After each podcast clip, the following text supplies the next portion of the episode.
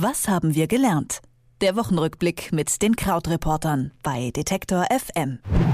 Weil Freitag ist, schauen wir wie immer auf die Woche zurück. Das tun wir mit den Krautreportern und sprechen über ziemlich viel Politik, in Brasilien zum Beispiel oder auch in der EU, aber auch über zum Beispiel Proteste in Indien, damit auch Frauen in einen ganz bestimmten Tempel dürfen.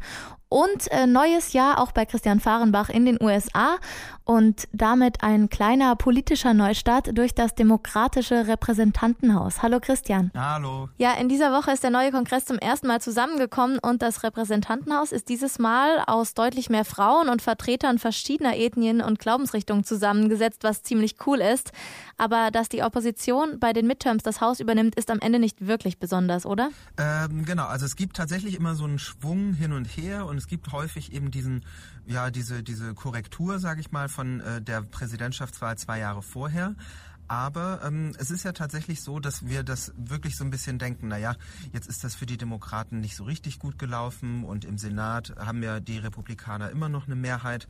Man muss dazu wissen, in den USA ist es eben so, dass Senat, das ist die Kammer, in die äh, jeder Bundesstaat zwei Abgeordnete schickt und im Repräsentantenhaus, das ist äh, die Kammer, in der quasi repräsentativ nach Bevölkerung, also immer für alle paar hunderttausend äh, Bürger gibt es da einen Abgeordneten ähm, äh, die, der sich so zusammensetzt, ähm, dass im Senat weiter die Republikaner die Mehrheit haben, aber eben im Haus die Demokraten übernommen haben. Und das haben sie auch ziemlich deutlich getan. Also vielleicht die beeindruckendste Zahl, die ich jetzt gesehen habe in den letzten Wochen nochmal, war, dass die Demokraten bei diesen Zwischenwahlen insgesamt 61 Millionen Stimmen bekommen haben ungefähr.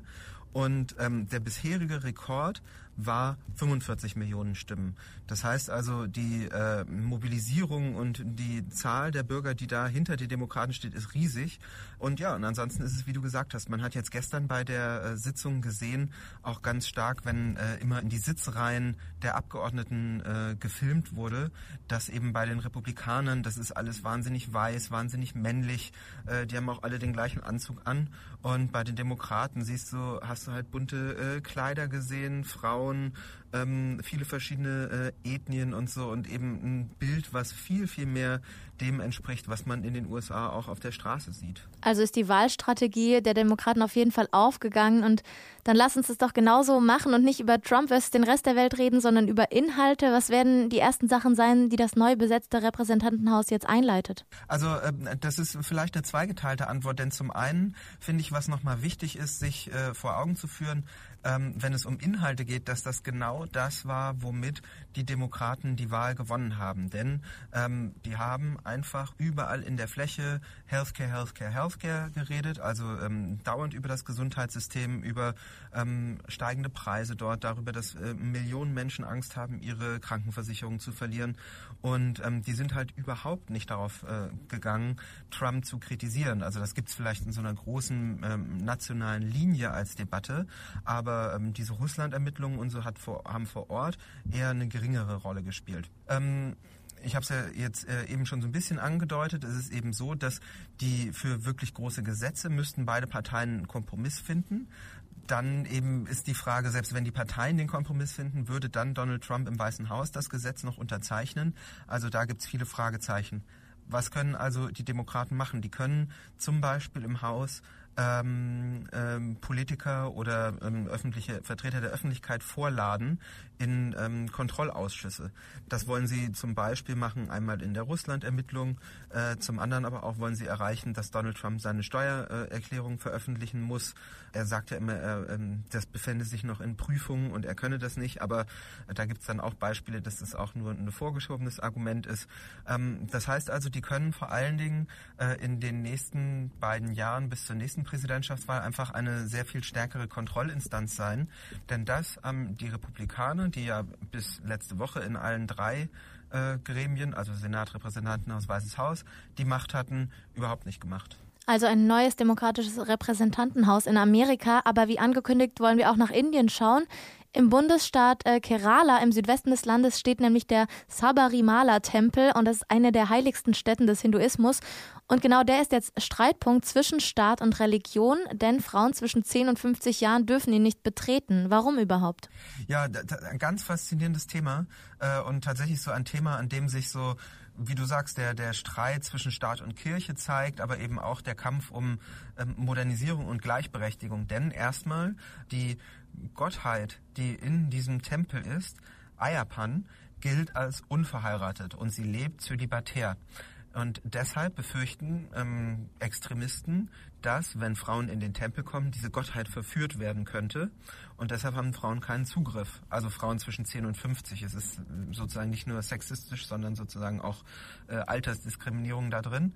Und äh, dieses Verbot, das gab es zuerst, äh, dass das so informell galt, dann war es seit 1972 war es dann ein Gesetz und dann ist es aber letztes Jahr im Herbst, also September 2018 vom obersten Gericht in Indien abgeschafft worden, weil das Gericht gesagt hat, dass das gegen die Gleichbehandlung von Männern und Frauen verstößt.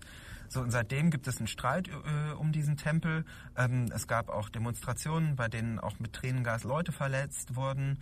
Und jetzt diese Woche ähm, gab es eine Menschenkette, mit unvorstellbaren Dimensionen für uns. 600 Kilometer lang. Angeblich haben äh, 5,5 Millionen Menschen demonstriert für den Zugang zu diesem Tempel. Das ist eine Zahl von der Kommunistischen Partei in äh, Kerala. Und dann gab es eben noch diesen Vorfall, dass zwei Frauen so in den Morgenstunden es gelungen ist, in den Tempel reinzugehen mit Polizeischutz und auch unentdeckt wieder rauszugehen. Ähm, jetzt ist es erstmal so, dass in zwei Wochen es nochmal eine Gerichtsanhörung geben soll zweieinhalb Wochen ungefähr.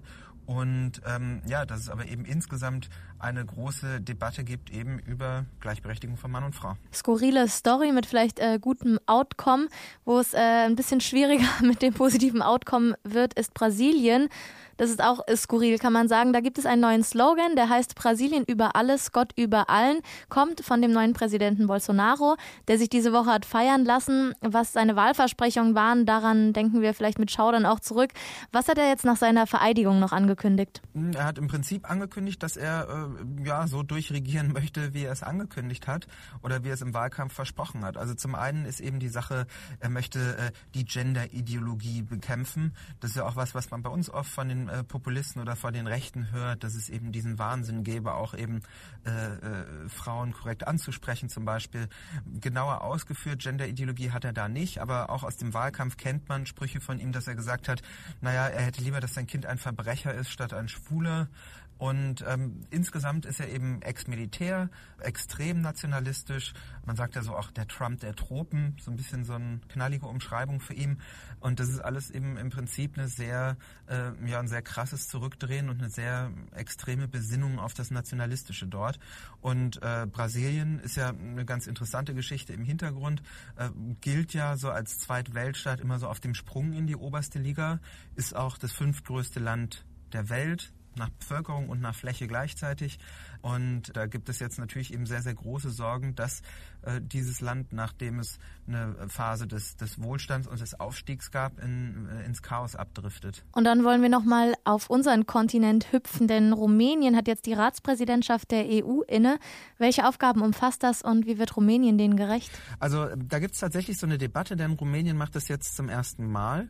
Und in dieser Position vermittelt man, äh, wenn es Probleme zwischen Mitgliedstaaten gibt. Man arbeitet an Kompromissen mit und äh, man vertritt auch den Rat gegenüber internationalen Organisationen und Drittstaaten. So. Also es ist eben ja sowohl eine repräsentative Aufgabe nach außen als auch eben eine Aufgabe nach innen der Vermittlung. Viele fragen sich, ob Rumänien dem gerecht werden kann, weil das Land selber äh, je nach Kommentator vielleicht in der schlimmsten Krise seit äh, Ende der ähm, Ost-West-Teilung steckt. Zum Beispiel ist die Korruption sehr, sehr hoch. Es werden immer wieder Defizite in den rechtsstaatlichen Institutionen kritisiert und festgestellt. Und ja, deshalb ist es alles mit so einem Fragezeichen versehen dort. Darüber, was wir wir in dieser Woche gelernt haben, habe ich wie immer mit Christian Fahrenbach von den Krautreportern gesprochen. Vielen Dank für deine Zusammenfassung, Christian. Ich sage auch danke. Bis bald. Was haben wir gelernt? Der Wochenrückblick mit den Krautreportern bei Detektor FM.